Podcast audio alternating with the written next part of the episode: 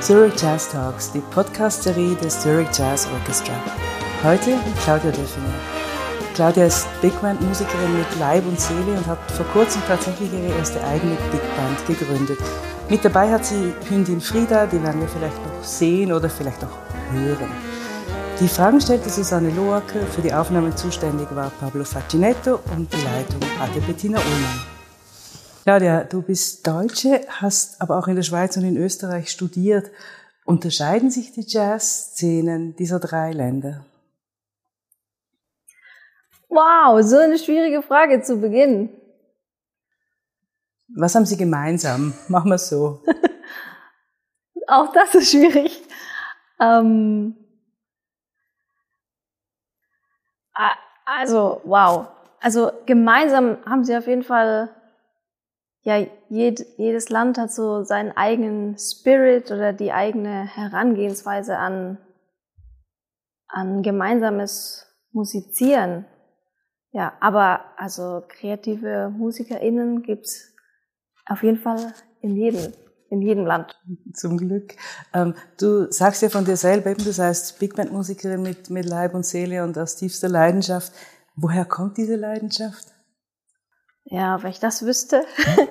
ähm, ich habe mit 15 in der Big Band meiner Musikschule angefangen, Klavier zu spielen. Und ähm, das ist als Pianistin ein relativ undankbarer Job, weil man hört sich selber nie. Dafür hört man aber die Bläser um einen herum. Und ich fand das aber immer schon wahnsinnig toll in dieser Wolke an, ja, Gebläse zu baden. Ähm, und das hat sich dann einfach zu einer wirklich ernstzunehmenden Leidenschaft entwickelt, ja. Du hast ja auch bei Ed studiert, beim, okay, beim Orchesterleiter des Zurich Jazz Orchestra. Wie ist es denn, wenn man mit seinem ehemaligen Lehrer oder Dozenten Musik macht jetzt?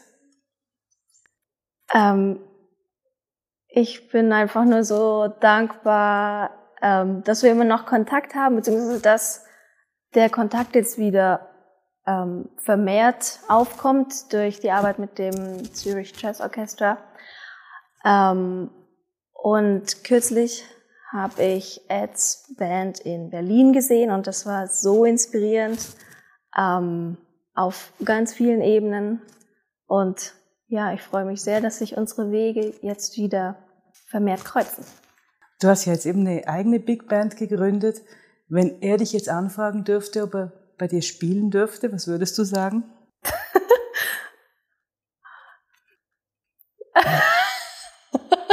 War schon wieder so eine fiese Frage.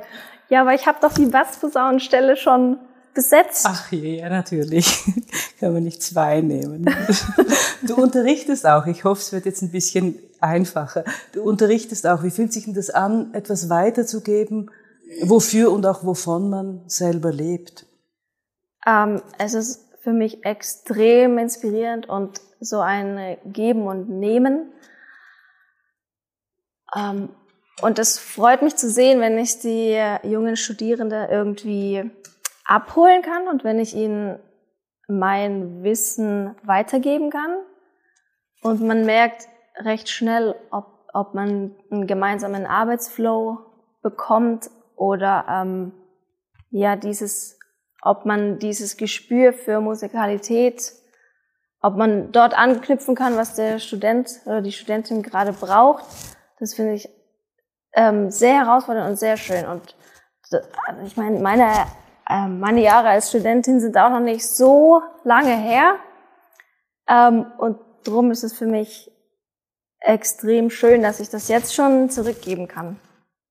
Kannst du dich vielleicht erinnern oder könntest du in Worte fassen, was das Wichtigste war, was der Ed dir beigebracht hat? Oder was du vielleicht auch ihm abgeschaut hast?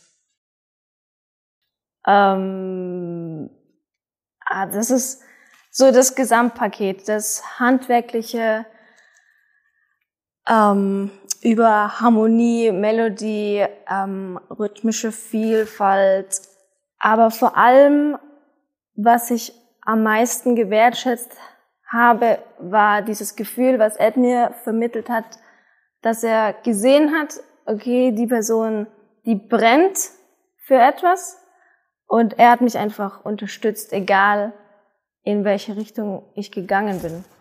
Und das fand ich sehr schön. Das hätte ich mir von allen meinen Dozenten gewünscht. Du hast vorhin gesagt, so die Erkenntnis, eben das erste Mal eine Big Band mit 15, das, du hast es Baden in einer Soundwolke genannt. Ähm, ist dieses Gefühl mit der Zeit zur Selbstverständlichkeit geworden oder ist es immer noch so beflügelnd für dich heute? es, ist, es ist immer noch äh, beflügelnd. Auf jeden Fall. Und jetzt habe ich halt den Platz gewechselt. Jetzt sitze ich seltener hinterm Klavier. Immer noch, aber mehr in kleineren Projekten oder in Pop-Projekten im Moment. Aber wenn ich jetzt für Big Band schreibe, dann stehe ich auch meistens vorne und ähm, leite die Band. Und das ist eigentlich der beste Platz, weil man hört 20 MusikerInnen. Ähm, ja, und das ist auch immer noch so was Besonderes, die, die Stücke zu hören oder auch wenn man was ganz Neues geschrieben hat. Wie zum Beispiel heute, gestern Nacht habe ich noch ein neues Stück fertig geschrieben, der Klassiker, und heute haben wir es in der Probe gespielt. Aber wirklich wahr? Ja, und das ist immer so ein besonderer Moment. Äh, funktioniert das, was man geschrieben hat? Funktioniert das, was man im Kopf hatte, auch in echt? Und es ist einfach immer so ein bisschen magisch, wenn das, was man auf dem Computer geschrieben hat, wenn es dann durch die MusikerInnen zum Leben erweckt wird. Ja, immer noch ein toller Moment. Hat's funktioniert heute? Ja. Dann freuen wir uns sehr oder hoffen sehr, dass wir es alle zu hören kriegen. Danke dir ganz herzlich, Claudia de Finger. Danke dir.